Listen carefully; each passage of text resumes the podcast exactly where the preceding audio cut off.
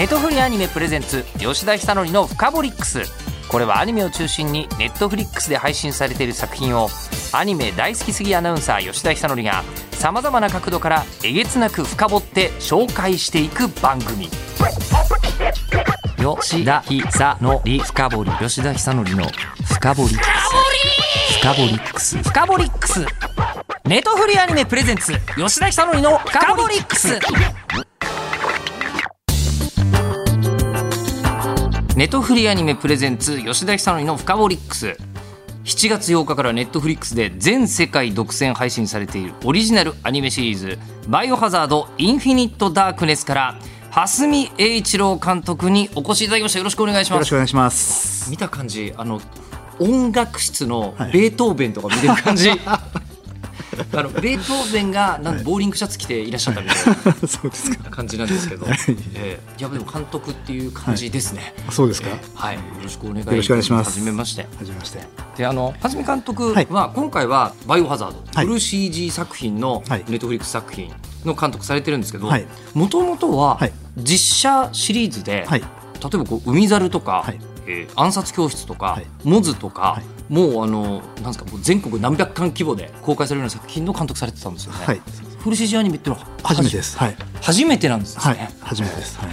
それがこの大作だったんですけど「バイオハザードインフィニット・ダークネス」はい。一応先に説明させていただきます、はい。第1作のゲームの発売から今年2021年でもう25周年を迎えている「バイオハザード」シリーズの初めての連続 CG ドラマ、ね、やってる方だったらこうレオンと、えークレア、ね、レオン・ S・ケネディ、クレア・レッドフィールド、えーこの2人を軸に、えー物語が展開していくんですけど、まあ、あらすじあのネタバレしない範囲でご説明すると、えー今は消滅した街ラクーンシティバイオハザードの全ての始まりの地ですね。でここで起きたゾンビ事件から数年後の2006年に実はホワイトハウスが襲われています、まあ、この辺りから話が始まるんですよ。でどうやらあのウイルスのせいだなみたいになってるんですけど。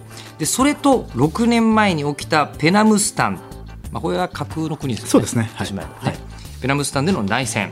それぞれの真相をレオンとクレアがやがて恐ろしい陰謀へとたどり着くという、まあ、いかにもゲームだったらあこっからやるのが自分プレイみたいな、ええ。感じのストーリーを感じると思うのですがあの早速なんですけど、はい。フル CG 全く初めてなんですよね。はいそうです。はい。まずオファーがなんで来たんですかっていうのも失礼な言い方ですか？あのはい。ーまああの制作してるトムスのはい。あ篠原さんっていうプロデューサーがですねトムスエンターテインメントさんもう昔からずっとアニメを作ってらっしゃる大アニメ制作会社ですけど、あのそこの篠原さんが、はい。あのそのカプコンの小林さんと、はい。まあ、次ネットフリックスでバイオをやろうって話の時に監督蓮見監督にお願いしたいんだけどって話を小林さんにしたらしくてですね。えあのじゃあそのトムスの,、はい。あのプロデューサーさんは、はい。は見監督のお知り合いだいや全然。え違うんですか、はい。作品だけご覧になってってそうですいうことになるんですか、はいで小林さんが篠原さんに「はい。監督知ってんの?」って言われたら「いや知らないんだけど」みたいな話でで僕のところに篠原さんが来られて、えで、まあ、フル CG アニメの「バイオハザード」なんですけど、はい。ネットリックスで監督あのしてくれませんか？みたいな話があって、えはい、蓮見監督からすると、はい。もうえドッキリみたいな感じ そうですね、まず。でも本当になんでフル CG の監督をっていう何もノウハウも何も知らないので、ええ。はいで聞きますよね。ね。なぜはい。私にみたいになりますよね、ななんででまあ、あの当時「モズ」という、はい。あの連続ドラマはい。ちょうど作ってまして、でまあ、そういうようなあのバイオハザードなんだけどあのそういうサスペンスタッチのドラマをちょっと前面に出した作風にしたいんで監督にお願いしたいんですみたいな話だったんですよね。まあそのサスペンス作品としてはい。こういう面白いこの作品性で作ってくださいっていうはい。気持ちはわかるんですけど、はいそれってもうなんか日本料理のシェフにはい。中華料理作ってくださいみたいな感じじゃないですか、うーんとそうですかね。でも僕はあのすごく分かりやすかったというか、はい。あの逆にだから迷いもなくはい、あ分かりましたっていう感じで、えそうなんですか、はい、CG アニメってあの実写作品作るのとはこれだいぶ違ういやもう全然多分違うなと思は思ったんですけど、はい。まずこう挑戦であるというか、はい。その初めてのところに飛び込んでみるのも楽しそうだなっていうのと、はい。あとやっぱりなんといっても「バイオハザード」という、はい。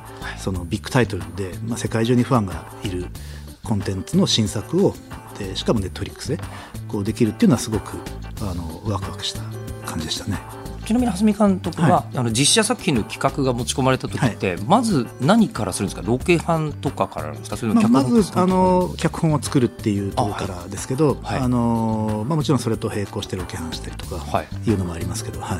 それをフル CG アニメで作るとなると手順とか変わるんですか、まあ、まず本を作ることは変わらないんですがまあ、ただあのバイオハザードなんではい。まあいろいろとこう長い歴史があるじゃないですか。ですね。25年目っていうとね、で、まあ、あのハリウッドの方の実写の方はちょっとまたあのゲームの「バイオハザード」原作ではありますけど、まあ、ちょっとあれまた違う若干パラレルワールド的なことになってるんですけどあのフル CG アニメ作品ってあの過去にも「バイオハザード」あの映画で3本あったりするんですけどあの一応ゲームと地続きなんですよね。歴史的には。はい、うん。うんなのでその辺のなんていうんですかね年表みたいなものがこうちゃんとありまして。まず来るんですね、はい。バイオ世界ではこんなことが起きています、でこれはい。をこうちょっと勉強してですね、はい。でまあ、僕がその参加した時にはもうレオンとクレアで行くっていうのは決まってたんですよ、うんうんうん。でどこの時代を描きますかみたいな話だったんですけど。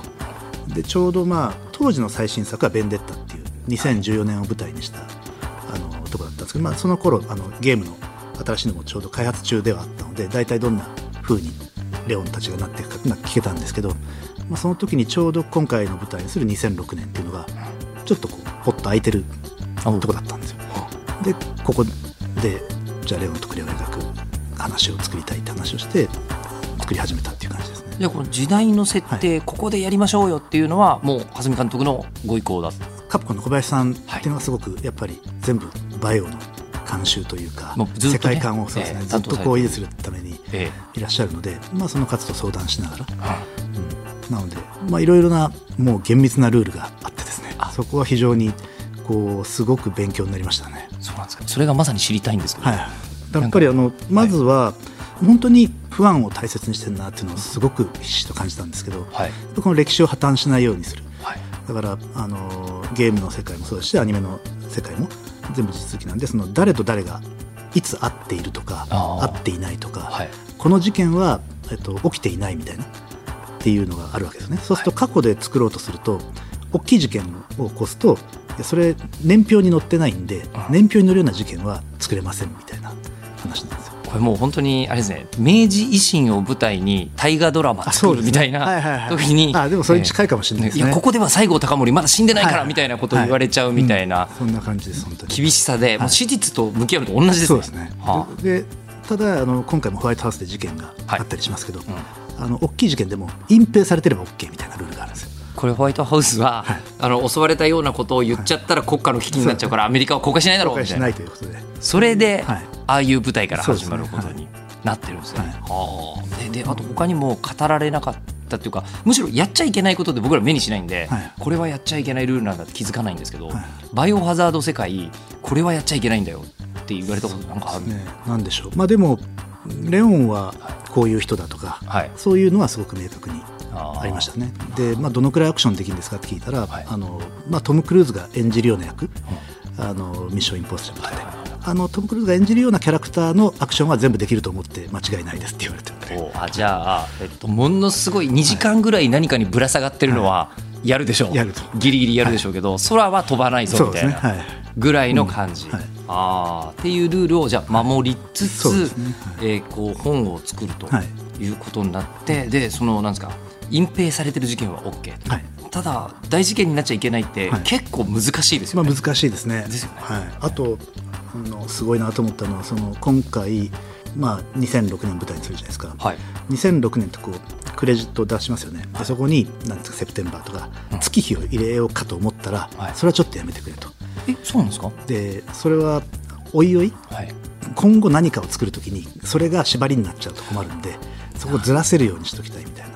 なるほど、まあ、2006年のどこかでって言えれば後でいいけど。でそうですね。だからそこでもし何月って目打っちゃうと次にもしレオンとクレアの話作ろうとした時にそれが前なのか後なのかを決めなきゃいけない時にあの縛られちゃうっていうことで。はあ。えあのただなんですかキャラクターにどんな服装をさせるかとかもこう季節とかは関わってきちゃうじゃないですか。そうですね。それはだから春なのか秋なのかはちょっとグレーになってるジャケットは羽織るけどっていう。確かに。春秋どっちか。どっちでも取れるようにみたいな。ってことはじゃあバイオハザードの事件ってのは真夏とか真冬には起きづらいってことなのかな？どうですかね、まあ、でもあのその言っちゃってもいいところもあるんだと思いますよ、はい。きっと。まあね、はい。暑い日って言ったら5月にめちゃくちゃ暑い時もあれば8月にめちゃくちゃ暑い時もあるでしょうみたいな。なるほどね、えーじゃあまあそうやって脚本を作るってことなんですけど、まあ、それはバイオハザードっていうのが、まあ、もし実写でやっても同じはい。制限がある話じゃないですか、そうですね CG の作品を作る時の脚本の作り方とこの実写作品を作る時の脚本の作り方って違いはあるんですか、基本的には観客が見て楽しむエンターテインメント作品ということではアプローチは同じなんですけど、やっぱり最初に言われたのが、はい結構あのお金がかかっちゃうシーンがあるんですよって言われて、でもそれこそあの海猿とか、はいこんなことやったらどんだけお金かかってるんだろうみたいのも監督されてるじゃないですか。そのなんていうんですかね。やっぱり監督ってあの、まあ、もちろん予算とかいろいろ考えバジェットをねこう考えるのはプロデューサーの仕事でもあるんですけど監督も別にこう無尽蔵にやりたいことをお金かけられるわけじゃないんで、はい。なんでしょうこうつかみ取りじゃないですけど一番なんていうんですかね費用対効果のいいものを実現させるというところが経験値でこうあったりするじゃないですか。それが全くこうフル CG アニメやったことないんで、はい。監督がフル CG アニメ初めて何が不安ですかって言われた時に、まあ、そそういう部分だと。あ。要は自分はそのいろいろ時間とか予算とかも目いっぱい効率のいいもの観客にこう伝わるものでこうチョイスしていくところが今まで経験値であると思うんだけどそれが全く生かされないというかつ全くわからないんでそこがちょっと不安なんですよねって時に。じゃあちょっと例えばこういうことがお金かかりますって教えてもらったんですけど物を食べるとか。おえそうなんですか？物を食べるシーンっていうのは金がかかるんですよ、CG でやると。CG だと。で要はなんか物の形が変わるっていうのがすごい大変らしいんですよね。同じ形のままならいいけど。あのー物の形がポテトチップがはい。かかじって砕けるとか、はい。っていうのもものすごい大変で車とかを転がすよりお金がかかるって言われて。それあの実写作品だったら、まあ、コンビニでいくつか買ってくれば、うん。済むものがあそう。結か構そうなると割とそのキャラクターを出すためにはい。食べるシーンって結構好きだったりするんですよね僕実写の場合は。はい。やっぱりどういう食べ方するかとあかあどういうものを食べるのか何にこだわってるのかって出るじゃないですか。人のキャラクターありますよね、性格ね。うん、それがあそれ出せないんだと思って、えすごくそれはあなるほどフル CG はそういう制約があるんだっていうのはもちろんできないことはないんですけどフル CG で、はい。ただそれはすごくお金がかかっちゃう。コストと時間がかかるんで、はい。あのあまりこう不用意に出さない方がいいですよって言われたんですよね。まあもちろん必要だったらそのシーンは作るけど、はい。うんうんまあよっぽどの理由がなく、ね。なんとなくだったらやってみなさいっていう、はい。はいじゃあ逆にこれは意外とやってもいいよっていうことも CG 作品だとあるわけですよね。まあ、CG はやっぱりあのモーションキャプチャーしていわゆる俳優さんで一旦芝居を演技を撮影してでそれを全部 CG にするので、まあ、その辺は実写とこう変わらないというか結局あのアクターさんとこう話して芝居して撮っていくって意味ではいいんですけどその結局キャメラポジションはどこにでも入れちゃうんですよね、はい。後から。うんで、まあ、そういう意味でだからなんかどこにでもできるというか実写と違って何でもできるっていうのは確かにあるんですけど。あれか。あのじゃあ例えば、はい。あのこう実写の一番すごいところというのは空からヘリコプターできっと撮ったんだろうなみたいな、はい。空撮でうわーみたいのって、はい。すごい豪華だけど、はい多分お金はかかるだろうなっていう気はするんですよ、うん。実写だと、でも CG だとヘリコプターあ全然飛ばしてくださいみまあたいな、そうですね。4話だったから一番初めのホワイトハウスからこう始まるはいところがあるんですけどあれ見た時にえ実写って思ったんですよ。どう考えてもあのいや今まで3話 CG で見てきていきなり4話から実写になるってことはないだろうと思って見たんですけどそれが今まで見たどのホワイトハウスよりも細かいとこまで映ってるんですよ。あれって CG じゃないとあんなくまない完璧な絵にならないっていう。まあ、実写の方がもちろん実写 あのあまなんですか？なるなんでしょうけど、えはい。まあ、実写だと飛べないですもんね。あホワイトハウス飛ばしてくれないですから、ね、当たり前か。そうですね、あの防犯上絶対やらせてもらえないだろうし、ネトフリアニメプレゼンツ吉田久典の「フカボリックス」